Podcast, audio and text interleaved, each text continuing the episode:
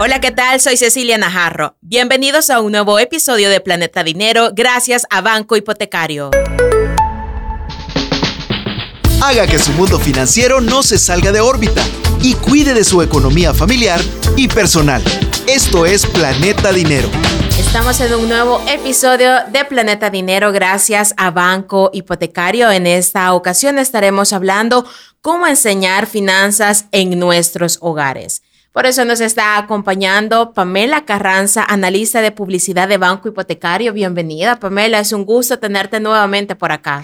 Ceci, encantada y sobre todo porque vamos a hablar de un tema que es bien importante para nuestra vida cotidiana y, por supuesto, para nuestros hogares. Así es, enseñar finanzas en nuestros hogares es esencial para el bienestar de nuestra economía familiar introducir conceptos como presupuesto, ahorro e inversión desde la temprana edad ayuda a crear una base sólida.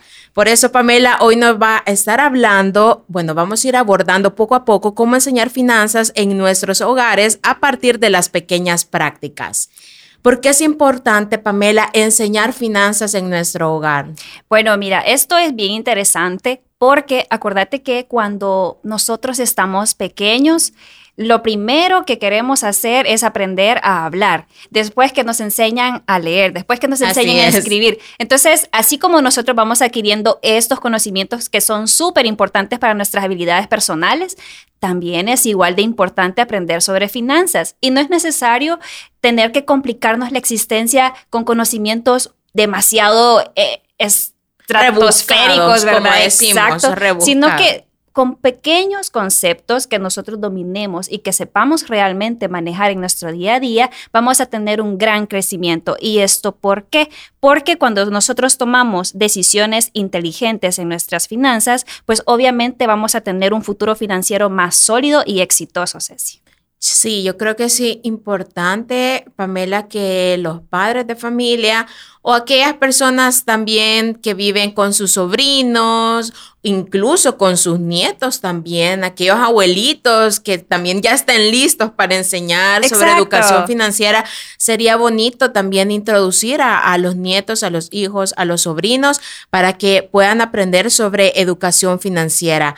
Pamela, ¿cuáles son los conceptos financieros claves que debemos enseñar a nuestros hijos desde temprana edad?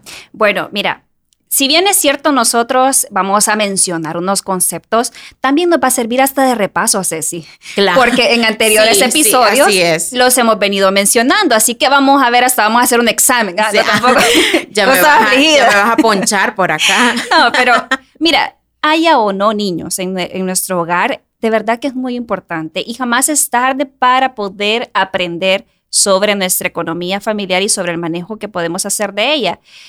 Partimos de qué, Ceci, siempre. Lo primero, primero lo primero, como dicen. el presupuesto. Así es. Siempre tenemos que tomar en cuenta en nuestros hogares, poder elaborar un presupuesto de la forma en como nosotros nos sintamos cómodos. Puede ser de manera mensual y de la forma más digerible posible para ti. Lo puedes hacer a mano, lo puedes hacer desde una aplicación, en tu propia computadora, como te sientas tú más cómodo. La idea es que planifiques cómo gastar tu dinero estableciendo límites saludables y prioridades. Otro concepto importante es el ahorro, como bien lo venimos mencionando pues es importante guardar nuestro dinerito. ¿verdad? Siempre tenemos que tener esa reserva para una emergencia o incluso para nuestro día a día y poder pues tener ese consumo saludable. También la inversión es otro término bastante importante y por supuesto el manejo de los intereses. Fíjate que los intereses también es eh, un concepto que muy pocas veces conocemos o decimos en qué consiste y es totalmente válido, no, no siempre lo ocupamos. Así es. Pero es bueno saber la forma en cómo funcionan los intereses en cuanto a préstamos y también en cuanto a ahorros, ¿verdad? Eh, otro término que de pronto puede resultar un poco complejo de manejar y que acá es donde también importa mucho el asesoramiento de expertos como banco hipotecario. Gracias. La verdad es que siempre habrán compañeros muy dispuestos de poderte ayudar en nuestra agencia y es el manejo de las deudas y de los créditos. es importante aprender a manejar nuestras tarjetas de crédito, nuestros préstamos y cualquier otro producto o servicio que adquiramos con una entidad financiera. Pamela, y acá también entre los conceptos financieros entra impuestos y educación financiera. Yo se me acaba de ocurrir, se me acaba de venir a la cabeza también. Buenísimo. Y fíjate que sí, lo de los impuestos es súper importante lo que mencionaste, porque ¿Qué son los impuestos, Ceci? Sí. ¿Cómo lo aplicas en tu día a día vos lo de los impuestos? Así, no, y cómo le explicas a un niño también el tema de los impuestos. Todos pagamos recibos de agua, de luz. O sea, estos son de alguna forma impuestos que nosotros tenemos que solventar en nuestra vida cotidiana y que no hace falta que solo los adultos pues tengan conocimiento de cómo poder hacerlo. Perfectamente puedes involucrar a los adolescentes o a los niños del hogar, obviamente con lenguaje pues que ellos puedan comprenderlo e incluso hay diferentes formas. También están los juegos, decía, vamos a pasar también. Ya vamos a hablar de eso. Porque la idea también es hacerlo de manera divertida. Como te digo, e insisto en esto, las finanzas no necesariamente tienen que ser un tema aburrido, al contrario, son bastante apasionantes y divertidas. Así que los invito a que se informen, a que investiguen y a que por supuesto lo pongan en práctica en sus vidas diarias. Y la educación financiera, eh, ¿cómo lo podemos poner en práctica? ¿Cómo puede ser este un concepto financiero? Vaya, mira, ¿cómo lo podemos hacer de manera más atractiva, básicamente, verdad? Sí. sí, es totalmente válido. Fíjate que hay diferentes formas de poder hacerlo y cada hogar es diferente. Cada familia encontrará su propia forma de poderlo hacerlo. Y para hablar de finanzas sin que pueda parecer aburrido, sino más bien divertido, pues también podemos hacerlo, como mencionamos anteriormente, a través de los juegos. ¿Te acordás que cuando estábamos chiquitos, no sé si todavía te acordás, Ceci? Comencé a rebobinar. No, yo estoy joven, yo no me acuerdo. Cipotona, dice. yo estoy cipota todavía. Bueno, resulta que hay muchos juegos de mesa, no voy a mencionar nombres, ¿verdad? Pero sí hay muchos juegos de mesa en los que perfectamente podés comenzar a involucrarte en las finanzas. Y es bien divertido también. Otra forma es cuando los niños, los papás les dan una, una cantidad de dinero para que puedan ahorrar o el famoso, la famosa mesada, ¿te acuerdas? Así es, que te daban, vaya hijo, para la semana te doy, bueno, antes, un colón. Ajá, sí. o sea, pero el colón, vos sentías que te abundaba, pues sí, porque estabas pequeño y, y, decías, yo me voy a comprar de todo. Y hasta ahorrabas. Hasta ahorrabas, exacto. Pero ¿por qué venía eso? Porque tus papás te decían, no te gastes todo, o sea, te voy a dar para que tengas para los recreos y para que puedas comprar algún útil, ¿verdad? que sea necesario en la, escuela, exacto, pero una fotocopia, exacto, pero siempre estaba ese hábito de no me lo tengo que gastar todo, ¿por qué? Porque debe de alcanzarme para esto, así, esto. Y sin querer, de manera indirecta, comenzamos a conocer cómo administrar nuestro dinero. Estas pequeñas prácticas y estos pequeños consejos que nos dan nuestros padres desde temprana edad son muy valiosos realmente para nuestra vida adulta. Y otra forma de poderlo hacer es las compras simuladas. Cuando yo estaba chiquita, yo me acuerdo, y vuelvo a recordar, pero es que de verdad es muy importante. Cuando estábamos chiquitos hacíamos estas simulaciones de mercaditos, ¿te acuerdas? Sí, es cierto. Ah, bueno, incluso cuando jugábamos con los amigos, que decía, vos vas a vender fruta, el otro va a vender, no sé, granos, ni decíamos granos básicos, no sé, frijoles les decíamos, vas a vender. Yo creo que eso era una manera muy bonita también de divertirse. Sí, porque a veces con con el día a día, pues es bien difícil tomarnos el tiempo de poder hacer una actividad eh, con bastante entretenimiento de tiempo, pero es. es. totalmente válido. Incluso hasta te puedes sacar como del cajón, como decimos. O sea, hacer estas prácticas son bien divertidas y ahí también aprendes a la forma en cómo se intercambian los productos, cómo puedes manejar los costos, cómo puedes manejar los precios, porque aprendes a ponerle precio a tus productos. Todo este tipo de prácticas también son muy bonitas y nos, nos enseñan, por supuesto, a saber cómo gastar y también a saber cómo establecer límites saludables. Pamela, y en esta parte, ya poniéndonos más creativos para hablar de finanzas, también puede entrar los cuentos de hadas financieros. No sé si se te hace ahí, se te ocurre algo. Mira, Me encanta que menciones eso y de ponernos creativos, porque de eso se trata. O sea, en, este, en este apartado es totalmente válido ponernos creativos y poner a volar nuestra imaginación.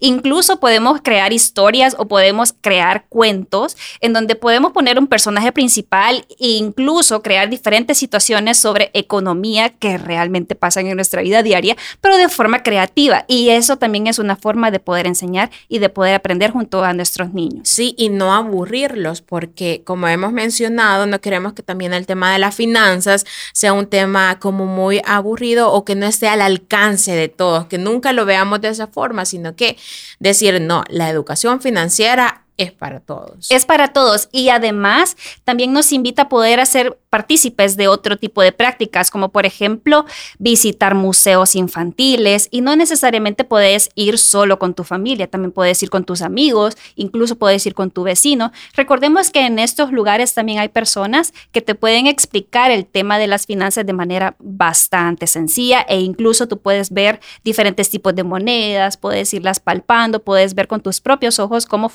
funcionaba y todo esto es bastante válido. Y para motivar a los niños también creo que es importante, Pamela, eh, darles premios y reconocimientos por su participación en, en estos temas financieros, es decir, celebrar estos logros con los niños para que ellos se motiven muchísimo más a poder eh, aprender sobre educación financiera. Fíjate que esto es bien bonito lo de los logros que mencionaste porque además va muy de la mano con las cuentas de ahorro. Las cuentas de ahorro de alguna forma se convierten en un logro. ¿Por qué? Porque cuando tú ingresas dinero en una cuenta de ahorro, ese dinero va prosperando y va creciendo poco a poco. Y qué bonito se siente cuando decís, ¡Ah! Dios mío, si yo deposité cierta cantidad de dinero y después ves que es mucho más de lo que depositaste. Eso también es una forma de reconocimiento y te anima y te impulsa a seguir pues ahorrando y cuidando de tu bolsillo. Otro punto importante que no hay que olvidar, Pamela, y no sé si vas a estar de acuerdo, es sobre eh, charlas para hablar sobre dinero, es decir, mantener conversaciones abiertas sobre el dinero y cómo se maneja en la vida diaria. Y hablando sobre estas charlas, me llama mucho la atención porque precisamente herramientas como este mismo podcast son canales de información educativa. Sí, por supuesto. Y nosotros también en Banco Hipotecario contamos con un programa sobre educación financiera en donde estamos bastante activos promoviendo pues esta cultura del ahorro, de la inversión y de la forma en cómo tú puedes ir manejando poco a poco conceptos básicos que te sirven para tu cotidianidad. Y también te invitamos a que puedas hacer uso de nuestras cuentas de ahorro con requisitos simplificados, nuestra cuenta de ahorro corriente y, por supuesto, nuestra cuenta de ahorro infantil. Créeme que son bastante importantes estos productos y son muy buenos y de verdad créeme que tienen muchos beneficios para la población. Y lo mejor de todo, que son expertos. Es decir, si la población está interesada, Pamela, puede llegar a cualquier agencia a nivel nacional. Por supuesto, pueden visitarnos en nuestras agencias. Con gusto los vamos a recibir con los brazos abiertos. Ustedes sin pena lleguen y pregúntenos. Mire, yo estoy interesada en una cuenta de ahorro. Perfecto. ¿Qué es lo que usted necesita? Y nosotros ahí vamos a comenzar a asesorarlo de acuerdo a sus necesidades. Así que bienvenidos sean. Incluso hay cuentas de ahorro para niños. Sí, sí, sí, exacto. Como bien te mencionaba, era la cuenta de ahorro infantil y cuenta con muchos requisitos eh, que son bastante fáciles de poder cumplir y los padres pues obviamente dan este acompañamiento y pueden llevar a sus niños para que ellos vean cómo funciona todo este proceso y poder ir ellos conociendo de primera mano cómo es tener una propia cuenta de ahorro.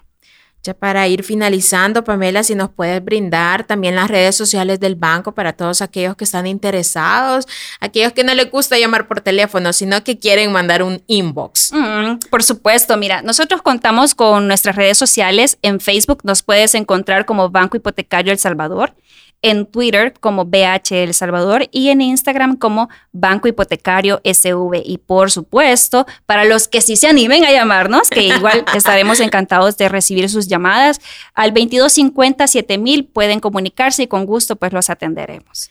Interesante el tema que hemos estado abordando en este nuevo episodio de Planeta Dinero sobre cómo enseñar finanzas en nuestros hogares. Animamos a los padres de familia que si tienen chiquititos a, poder ser creativos, a poder enseñarles también y que no tengan miedo, porque si un niño desde pequeño eh, ya va aprendiendo sobre estos temas, más adelante no le va a costar como eh. decimos, no le va a costar y va a ver hasta casi como normal todo lo que hemos hablado, el tema de impuestos, el tema de ahorrar también de intereses. Exacto, y recordemos que entre más informado estés sobre un tema, eso a ti te empodera. Y si tú estás empoderado, conoces más conceptos, conoces cómo manejar tu propia economía y entonces no va a haber nadie que te pueda engañar. ¿Por qué? Porque tú tienes el sartén por el mango. Así es.